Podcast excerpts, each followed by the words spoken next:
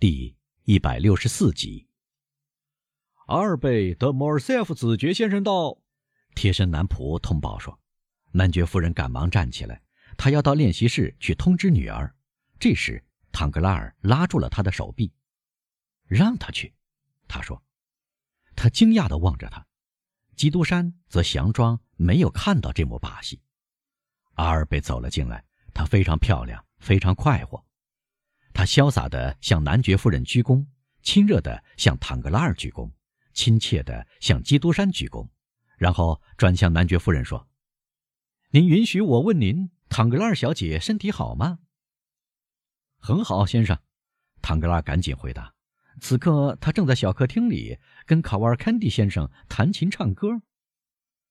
阿尔贝保持平静和无动于衷的神态，兴许他内心感到一点愤恨，但他感到基督山的目光盯住了他。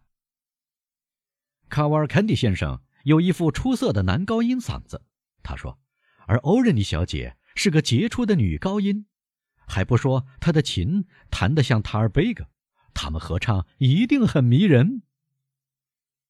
事实是，唐格拉尔说，他们俩配对真是天衣无缝。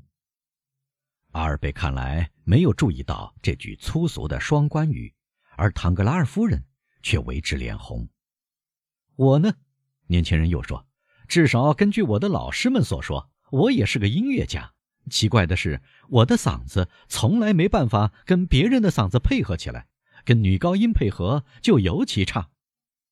唐格拉尔微微一笑，意味着生气去吧。因此，他说：“无疑希望达到预期的目的。亲王和我女儿昨天受到一致的赞赏。昨天您不在场吧，邓莫尔塞夫先生？”哪个亲王？阿尔贝问。卡瓦尔坎蒂亲王。唐格拉尔回答，始终坚持给年轻人这个头衔。啊，对不起，阿尔贝说，我不知道他是亲王。哦，卡瓦尔坎蒂亲王昨天跟欧仁妮小姐合唱了吗？说真的，这一定令人陶醉。我非常遗憾没有听到，我不能应邀前来。我不得不陪同德莫尔塞夫夫人到沙托勒诺的母亲男爵夫人的府上去，他家邀请德国人来演唱。沉默片刻，仿佛他没有提起过似的。我能得到允许？莫尔塞夫再说一遍，向唐格拉尔小姐致意吗？哦，请等一下，请等一下，银行家说，一面拖住年轻人。您听到这支美妙的卡达蒂娜吗？滴哒哒哒哒，这很迷人，快要结束了。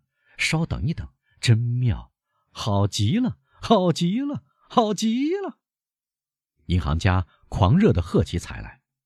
的确很妙啊，阿尔贝说，不可能比从卡瓦尔坎蒂亲王的演唱更好地了解到他的祖国的音乐了。您刚才说他是亲王，对吗？再说，即使他不是亲王，也会封他为亲王。在意大利，这很容易。哦，还是回到两位令人爱慕的歌唱家身上来吧。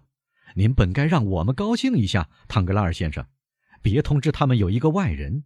您根本该请唐格拉尔小姐和卡瓦尔坎蒂先生再唱一支曲子。离开远一点欣赏音乐，待在半明半暗之中，不让人看见，也不要观看，因此不妨碍音乐家。他可以这样发挥天才的全部本领，或者心灵的全部冲动，这是一件非常美妙的事。这回，唐格拉尔被年轻人的冷峻态度弄得不知所措。他把基督山拉到一边。喂，他说：“您对我们这位情人有什么看法？”啊，我觉得他冷冰冰的，这是无可否认的事。但您有什么法子呢？你已经许过诺，毫无疑问，我许过诺，但这是把我的女儿许给一个爱她的人，而不是一个不爱她的人。您看这一个，像大理石一样冰冷冷，像他的父亲一样不可一世。如果他也有钱，如果他有卡瓦尔坎蒂家的财产，那倒也罢了。真的，我没有问过我的女儿。如果他有良好的鉴赏力，哦，基督山说。我不知道是否我对他的友情使我变得盲目，但我向您保证，德莫尔塞夫先生是个可爱的年轻人，他会使您的女儿幸福，他迟早会有所成就，因为他父亲的地位毕竟很显赫。哼，唐格拉尔说：“为什么要怀疑？过去的身份始终存在着，过去他可是出身微贱，但父亲的过去跟儿子无关，恰恰相反。”恰恰相反，哦，不要激动嘛！一个月前您感到结这门亲是很好的，您明白？我啊，我很抱歉，您是在我家里见到这个小卡瓦尔坎迪的，我不了解他。我对您再说一遍，我了解他。唐格拉尔说：“这就够了。”您了解他？您得到了关于他的情况吗？基督山问。用得着吗？同什么人打交道，不是一见就能知道吗？首先，他有钱，我肯定不了。但您不是给他做担保吗？担保五万利弗，小意思。他受过出色的教育。哼，轮到基督山这样表示了。他是个音乐家。所有意大利人都是音乐家。咦伯爵，您对这个年轻人不公道啊！是的，我承认，我难过的看到，他明知道您跟莫尔塞夫家有婚约，还要这样横插进来，仗着自己财大气粗。唐格拉尔笑了起来，哈哈，您真是个清教徒。他说：“世上天天都有这种事。您不能就这样毁约啊，亲爱的唐格拉尔先生，莫尔塞夫家。”指望着结这门亲呢？他们指望这个，确实如此。那么，让他们来说明理由。您同这一家相处融洽，您可以给做父亲的暗示两句，亲爱的伯爵。我吗？您从哪里看出相处融洽的？我是从他们的舞会上看出的。伯爵夫人，那个倨傲的梅赛德斯，目中无人的卡塔卢尼亚女人。她难得对亲朋旧友开口的，却挽住您的手臂，同您上了花园，踏上小径，半个钟头后才露脸。啊，男爵，男爵，阿尔贝说：“您妨碍我们倾听了。对于像您这样一个音乐迷，这是多么不文明的举动啊！”很好，很好，冯兹加先生，唐格拉尔说。然后他转向基督山。您来承担对做父亲的那位说清楚吗？很乐意，如果您愿意这样的话。这一回，但愿事情做得明白无误，一劳永逸。尤其要他来对我谈谈向我女儿提亲的事儿，让他确定日期，表明他拿出的金钱条件。总之，要么谈妥，要么谈崩。但您明白，不再拖延。那么，我会进行斡旋的。我不会对您说，我很乐意等候他，但我毕竟会等候他光临。您知道，银行家应是他的诺言的奴隶。唐格拉尔叹了一口气。半小时前，小卡瓦尔坎迪也这样叹过气。好极了，好极了！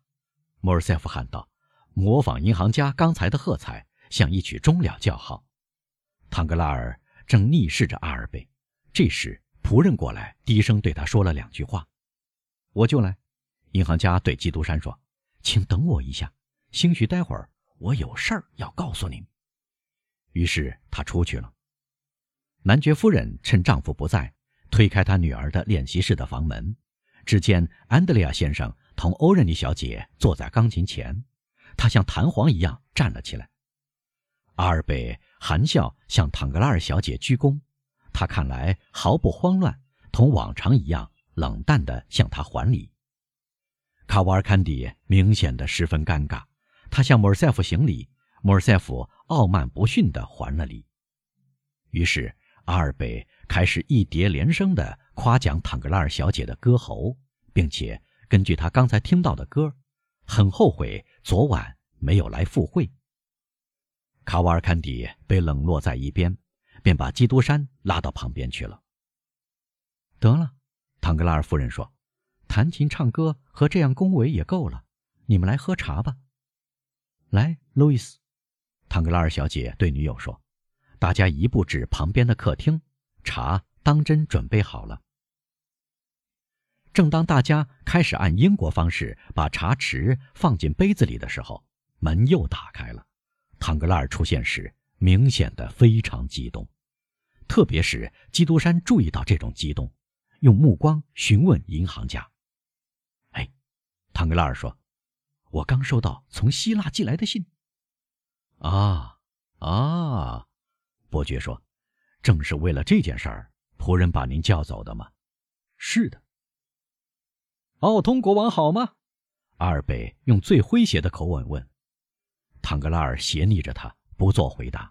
而基督山转过身去，想掩盖刚流露在脸上几乎随即又消失的怜悯神情。我们一起回去好吗？阿尔贝问伯爵。随您的便，伯爵回答。阿尔贝丝毫不明白银行家的目光是什么意思，因此他转向基督山，后者。则完全明白。您看到他是怎么看我的吗？他问。看到了，伯爵回答。您感到他的目光有特殊之处吗？我想是这样。他提到来自希腊的消息指的是什么？我怎么会知道呢？我猜想您了解这个国家的情况。基督山微笑了一下，就像不想回答的人那样，付之一笑。瞧。阿尔贝说：“他朝您走过来了，我要去恭维唐格拉尔小姐，夸他如何模仿浮雕玉石的灰色单色画。在这段时间里，做父亲的就有时间跟您说话了。如果您要恭维他，至少要恭维他的嗓子。”基督山说：“不，人人都会这样做。”亲爱的子爵，基督山说：“您又傲慢又自负。”阿尔贝嘴上挂着微笑，走向欧仁妮。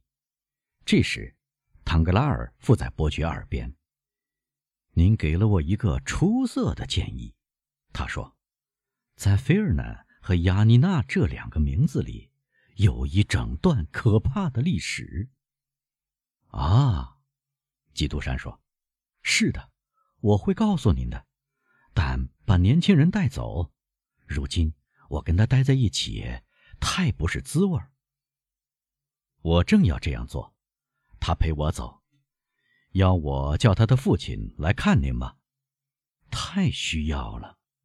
好，伯爵向阿尔贝示意，他们俩向女士们鞠躬，走了出来。阿尔贝对唐格拉尔小姐的轻慢全然无所谓。基督山重新忠告唐格拉尔夫人，一个银行家的妻子应该谨慎行事。保证丈夫的前程。卡瓦尔坎迪又主宰了这个战场。